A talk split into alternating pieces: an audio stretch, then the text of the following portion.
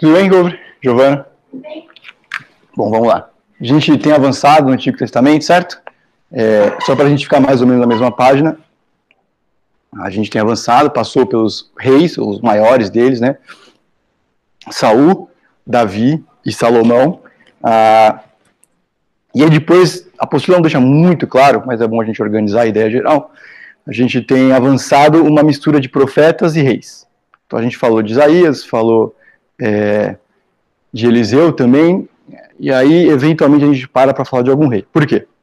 Porque aquela divisão na sua Bíblia, que tem os profetas maiores e menores, e os livros, 1 e 2 Reis, 1 e 2 Crônicas, eles são meio que contemporâneos, tá bom? Alguns deles vão se cruzando, alguns são profetas na época de alguns reis, e outros são profetas na época do exílio. A gente vai chegar um pouquinho mais para frente, é época que, inclusive, na história de hoje, o Reino Norte vai ser destruído. É... Matheus, você consegue me ver aqui? Cobre. Deixa eu ver como está a transmissão. É... Então, nem sempre fica muito claro aí, mas é bom a gente organizar de forma geral, tá bom? É... Hoje a gente vai passar para o rei Ezequias, que tem uma das histórias estranhas na Bíblia. Pega a sua apostila aí, é, a primeira metade do primeiro parágrafo diz assim: é, tema teológico, Deus salva para sua glória, para a glória do seu nome e para o nosso bem. Os nomes sempre dizem algo, para o bem e para o mal. Quando você ouve um nome, geralmente uma imagem está associada a esse nome. Pula para o segundo parágrafo. Ah, os nomes são poderosos precisamente porque comunicam ideias sobre aqueles a quem identificam. Talvez seja por isso que Deus é tão intencional sobre o seu nome. Evidentemente, é, falar de Deus significa coisas diferentes para várias pessoas. Mas quando entendido corretamente, o nome de Deus revela várias razões para adorá-lo. Não só nos beneficiamos de entender tudo o que o nome de Deus implica, mas em também fazer o nome dele conhecido por outros. E aqui eu quero te lembrar, porque a gente já passou por isso, da passagem da sarça ardente, tudo bem? Quando Moisés no deserto, vê um arbusto, na verdade, pegando fogo, e ele pergunta o nome de Deus, e aí Deus responde com um nome, né? Eu sou.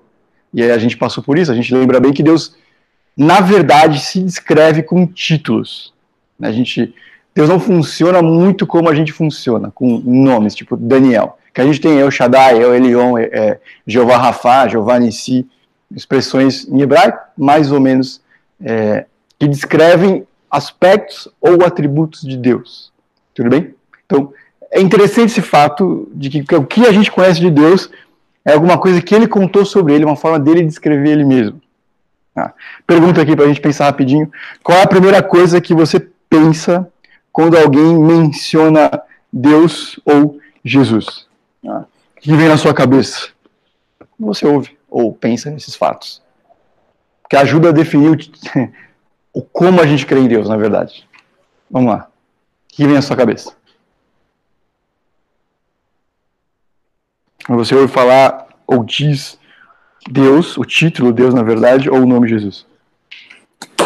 Ei, Daniel, quando eu ouço falar Jesus, me vem à mente Salvador. Quando okay. eu ouço Deus soberano, poderoso. Uhum. Uhum. Uhum. É, perceba que as duas definições, ou títulos, no caso de Jesus é mais um nome, é, que a gente tem, explica um pouquinho de quem ele é, né? E do que ele veio fazer. Gente, isso tem bastante conexão com a oração que o tal de Ezequias vai fazer daqui a pouquinho.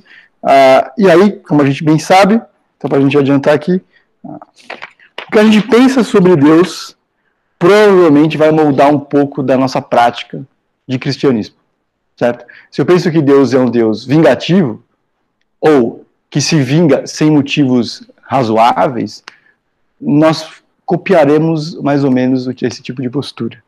Se a gente entende, crê que ele é um Deus amoroso e perdoador, se eu sou um seguidor dele, eu tenho que agir de forma coerente, teoricamente. Tudo bem? Um direto para Bíblia aqui, para adiantar algumas coisas. Segunda Reis 19, do 8 ao 13. Mas antes disso, a gente vai falar de Ezequias, que é um rei bastante complexo. Três versículos que parecem contraditórios, mas falam sobre ele. Primeiro, segunda Reis 8, 13, assim, descrevendo o tal de Ezequias. É, ele fez o que o Senhor aprova, é, tal como tinha feito Davi, o seu predecessor. Então, quando um rei morre ou deixa de reinar, tanto no livro de Crônicas quanto no livro de Segunda Reis, você tem uma, uma espécie de epitáfio, que é um resumo de quem ele é e o que ele fez. Tudo bem? E o primeiro é bastante positivo. Ah, o segundo é, e já é durante a vida dele, que diz assim: assim Ezequias, por um outro rei estrangeiro, tá bom? Ah, lhe deu toda a prata que se encontrou no templo e na tesouraria do palácio real. Então, é, ele paga um resgate para um rei estrangeiro para não ser atacado. Muito bem. Esse tipo de escolha. O reino de Israel está sendo atacado. É, e ele tem várias opções. Esse tipo de situação, para evitar esse ataque ou táticas. Ele decide pagar um resgate para o rei estrangeiro. Bom, ruim ou duvidoso? Ou alguma delas se completa. O que, que te parece?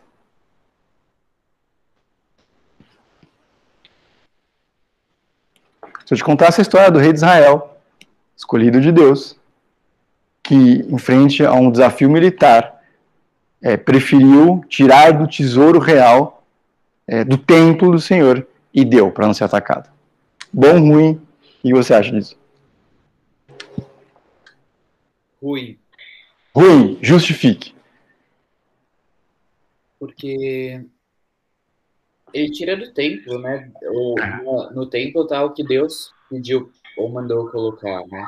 É, uhum. Nunca deveria ser tirado de, de, lá. É bastante, é bastante significativo, você tem razão, Bruno, porque o templo ele é uma forma de demonstrar quem Deus é, né? É por isso que tem ouro, é, um pé direito tão grande, é uma espécie de vejam o lugar ou a casa de Deus que vocês servem, para que vocês se sintam menores e pequenos. Mas as pedras preciosas também mostram, e é uma forma né, material de mostrar o Deus que eles servem. Ele tira isso para dar de resgate, de, de uma espécie de eu te dou e você não me ataca, certo? Muito bem. Deixa eu aproveitar para tirar uma dúvida, Daniel. É. É, eu, observe, eu percebi aqui que o primeiro, é, a primeira passagem que você colocou, ela vem antes das outras. Sim. Será que mencionou isso do epitáfio e tal, mas pode ser que isso tenha sido antes do que as outras ocorreram e tipo até lá ele estava bem e depois piorou ou não? Boa, Bruno. É, na verdade, quando a gente olha para os dois livros de Crônicas e Segunda Reis, não tem muita, não é muita ordem cronológica. Às vezes ele oferece o resumo antes, às vezes ele oferece o resumo depois. Tudo bem? Acho que a minha ideia aqui é mostrar como Ezequias é um personagem complexo. Porque o epitáfio dele é: fez é, a, tal como havia feito seu, a, seu pai Davi, seu predecessor. Ou seja, ele, de forma geral, é um bom rei. Porém, você vai ver ao longo da vida dele que ele toma decisões duvidosas. E uma coisa não impede é, ser descrito como um bom rei. Assim. Isso é bem interessante. Por que ele é um bom rei? A gente não vai passar por isso hoje, mas ele meio que retorna a adoração a Deus. Ele destrói os postes ídolos, ele é, expulsa as outras divindades, ou pelo menos a adoração deles do reino, mas, é, em dado momento, quando ele é atacado, ele prefere pagar do que orar. Ele prefere dar do tesouro real que Deus tinha no templo dele para evitar o conflito. Alguém vai falar alguma coisa, Vinícius ou Renato? É, o, complementando aí o que o Bruno colocou, né?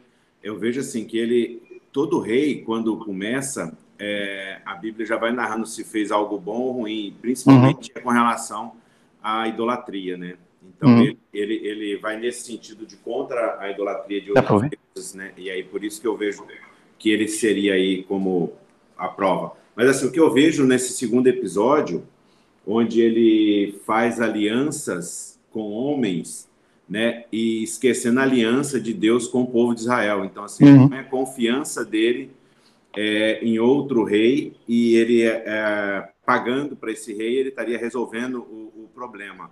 É. E a questão toda era é, é, o povo se voltar a Deus, né? Então, uhum. ele como grande líder da nação, ele trazendo o povo para confiar em Deus, é, eu acho que ali que era a, a grande a solução.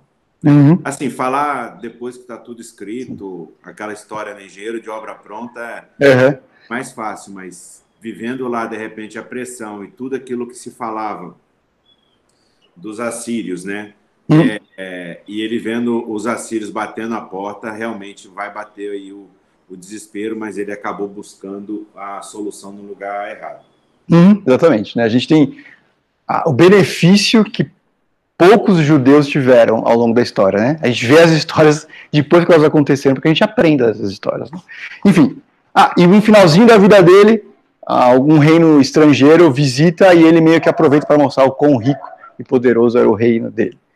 O que não tem, outro, não tem, não tem outro resultado que ele ser invadido depois para esses tesouros serem buscados. Enfim, aqui é só mostrar como ele é complexo, porque hoje a gente vai ver uma passagem bastante positiva dele.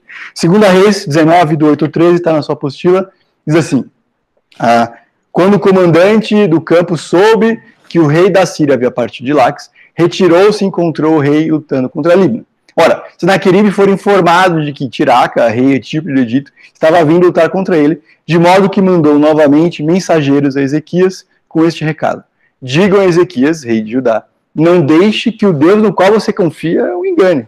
Assim diz: Jerusalém cairá nas mãos do rei é, da Síria. Com certeza você ouviu que os reis da Síria têm feito a todas as nações, como as destruíram por completo. E você haveria de livrar-se Acaso os deuses das nações que foram destruídos por meus antepassados os livraram? Os deuses de Gozã, Arã, Rezef e o povo de Éden que estava em Telassar?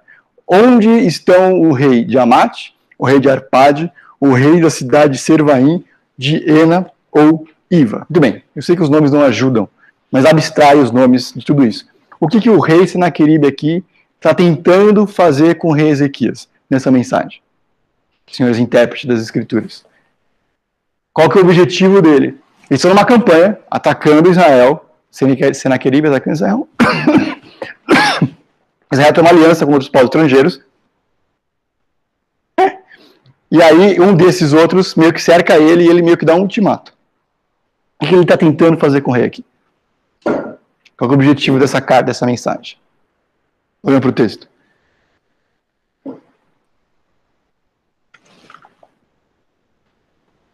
Vamos lá.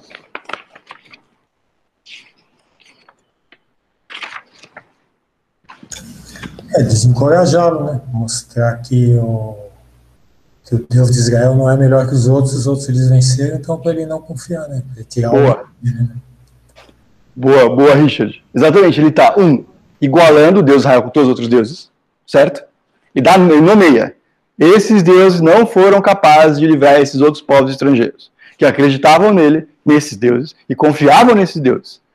Ele nomeia, ó, Yahvé não é muito, não pode ser muito mais poderoso que isso. Na verdade, eles também criam, tinham deuses, eles foram vencidos. Onde estão os reis? Por que você é melhor do que ele? O que, que diferencia a sua nação e o seu reinado desses outros? Tudo bem? Muito bem. Ah, perceba, e à primeira vista, esse texto aqui não parece, mas ele está falando sobre tentação, provação e sofrimento. Ele pergunta: aonde está a sua confiança? Né? Por que, que você confia nesse Deus? Ele está convidando Ezequiel de forma indireta a confiar ou no poder militar e perceber que não vai dar, ou confiar nas palavras dele que está dizendo, cara, não vai dar. É, rendas. É, o reino de Israel aqui está cercado. Ele, ele, será que ele meio que está blefando? Ele está tá cercando, ele está sendo atacado em, outra, em outro front. Eu tenho que fazer uma opção. Eu mantenho aqui é, você desiste, a gente conquista, eu posso lutar lá, e se você endurecer, eu vou ter que sair daqui, eu vou ter que lutar lá. O que ele está fazendo aqui é um tentar para que ele, o rei Ezequias entregue a confiança no lugar, provar a confiança dele em Deus e, sem dúvida nenhuma, trazendo algum tipo de sofrimento. Segundo parágrafo foi, mas por que é tão difícil andar como um filho de Deus no mundo contemporâneo? E aí, porque os reis da terra se levantam contra o povo de Deus. E há duas coisas para manter em mente, e acho que isso aqui é bastante positivo nosso material. Peraí. Primeiro, porque Satanás é o governante desse mundo. A ênfase da nossa leitura da Bíblia não é o poder e a influência e o domínio de Satanás na vida, certo? Mas isso é uma parte inegável da realidade. Os outros reinos que não são o de Deus, não são de Deus. E só tem um é, dominador ali. Não são vários deuses diferentes que estão combatendo entre si, e um deles é Yahvé, Deus que você preferir, que também tem os seus problemas com eles. Não.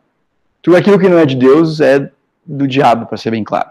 Tudo bem? E quando eu digo é, eu, é mais a administração dele do que de fato um poder é, dominador. Eu quero dizer isso. Ah, porque esperar que as coisas deem certo, que a gente não enfrente problemas no mundo que jaz no maligno, não é resultado de uma boa teologia não é resultado de um bom entendimento da realidade, certo? Se, eu acho que o mundo realmente vai caminhar para um lugar melhor por si só, é ignorar, primeiro, a natureza humana,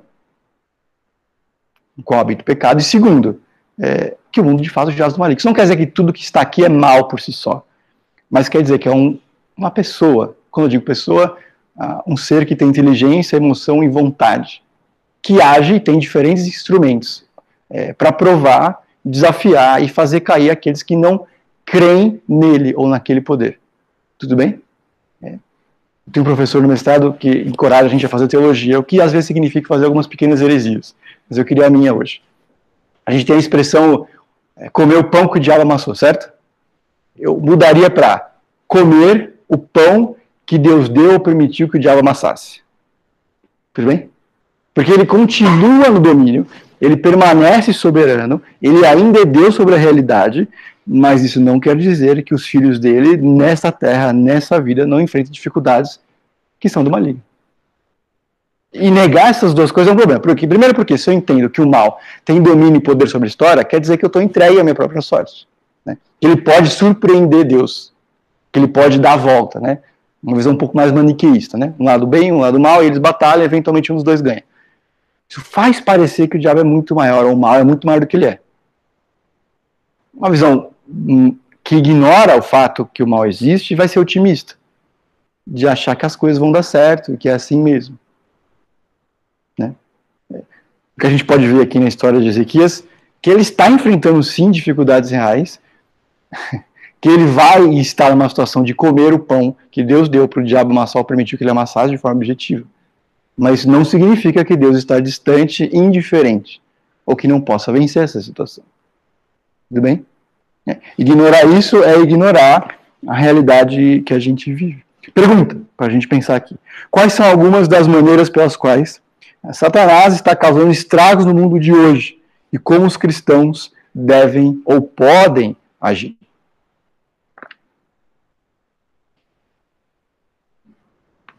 Exemplos é, de como a gente vê o mal ou ganhando espaço ou dominando uma era da área da nossa existência, nosso século, nosso dia a dia. Vamos lá. O que a gente sabe que não é bom, mas é um valor contemporâneo.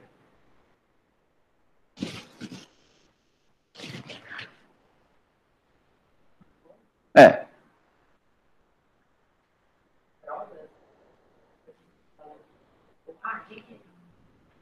Ok, uma visão sobre o material que a gente coloca confiança nisso. E a gente é prontamente encorajado a colocar confiança nisso. Né?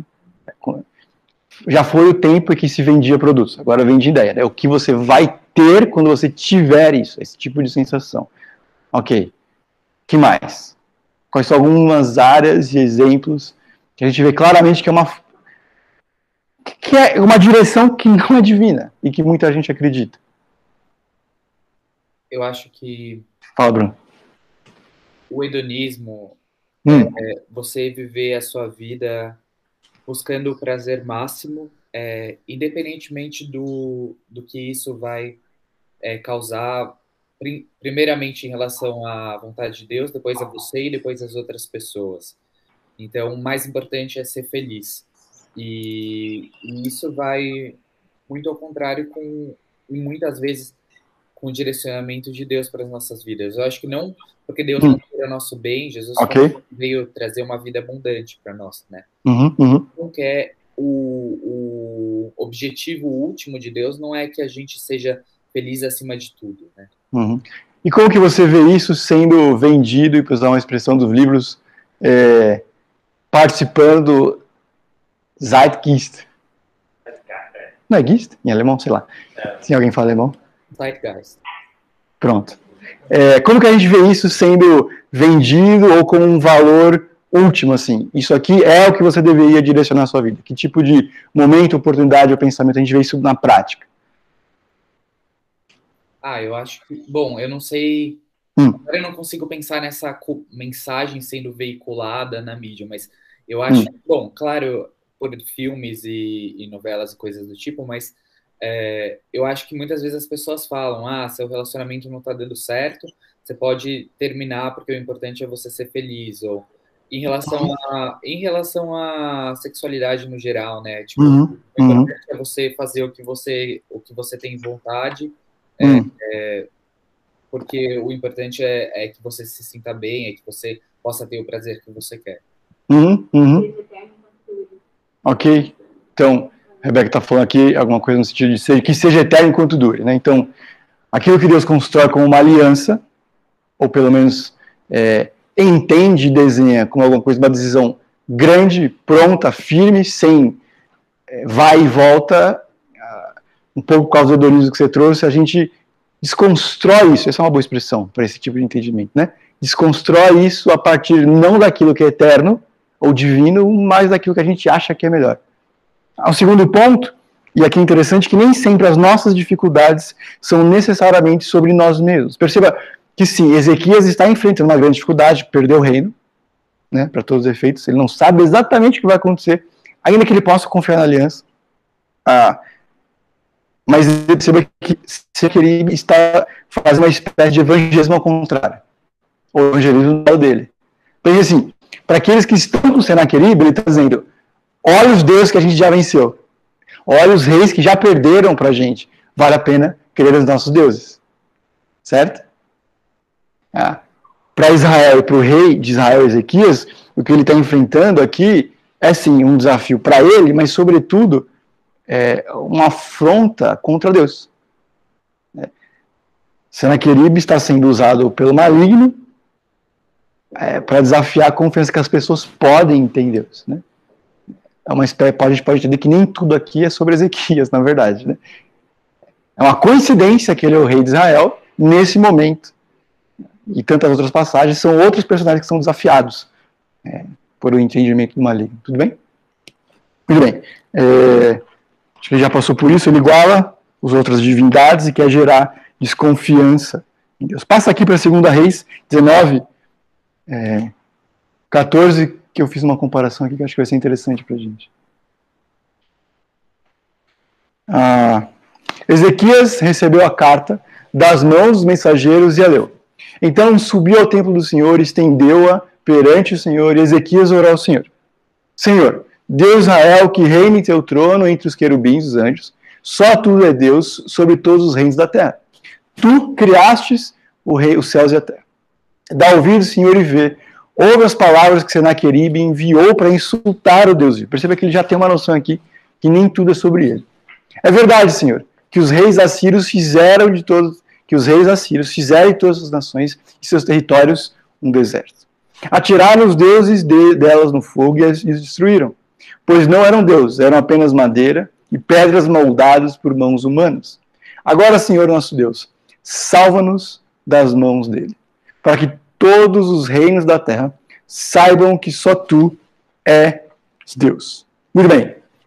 Como que a gente entende, eu já deixei aqui grifado, as etapas da oração de Ezequias.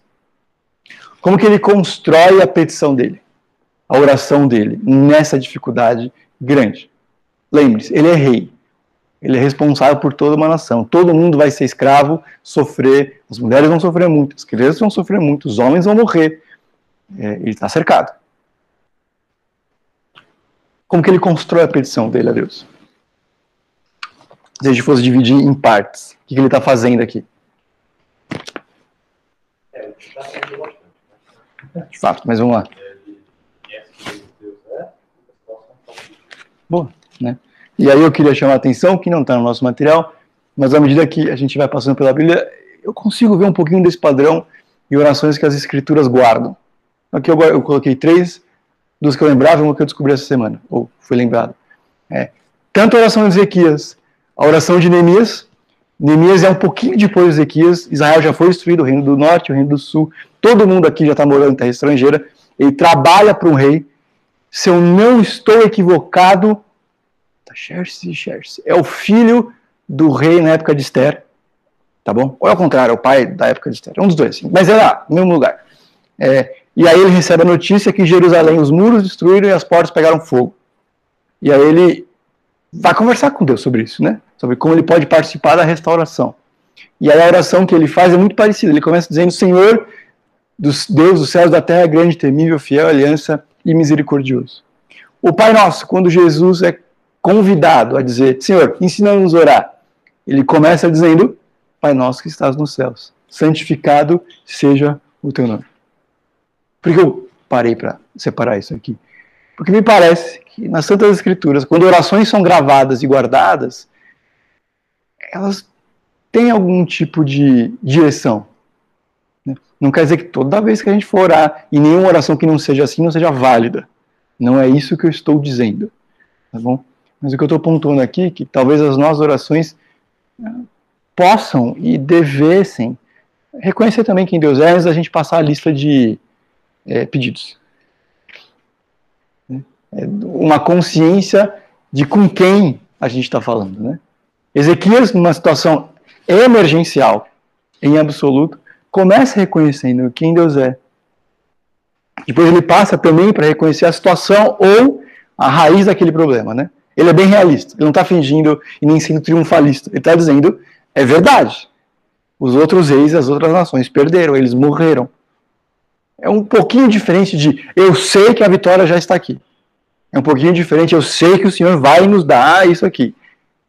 Não, ele está dizendo, Senhor, é ruim. Lembrando um pouquinho dos Salmos, né? Está colocando diante de Deus a situação para que Deus trate disso. E ele termina finalmente fazendo o pedido dele. Na ordem dos fatores, o que ele quer mesmo está lá embaixo. Está lá embaixo. Com grande Deus é, é, em Neemias especialmente e também no Pai Nosso, uma espécie de confissão, de reconhecimento de quem eu sou, o que me colocou nessa posição, eventualmente, especialmente no caso de Neemias. E as duas primeiras terminam com pedido, né? Senhor, faz alguma coisa, por favor. No caso de Neemias, ele tem um plano até. Abençoe isso aqui que eu quero. Tudo bem? Me chama um pouquinho a atenção isso. Principalmente porque, se eu tivesse que chutar, diria que as nossas orações são um pouquinho diferentes disso. Né? Me desculpa, me desculpa, me desculpa, me ajuda, me ajuda, me ajuda, obrigado, obrigado, obrigado.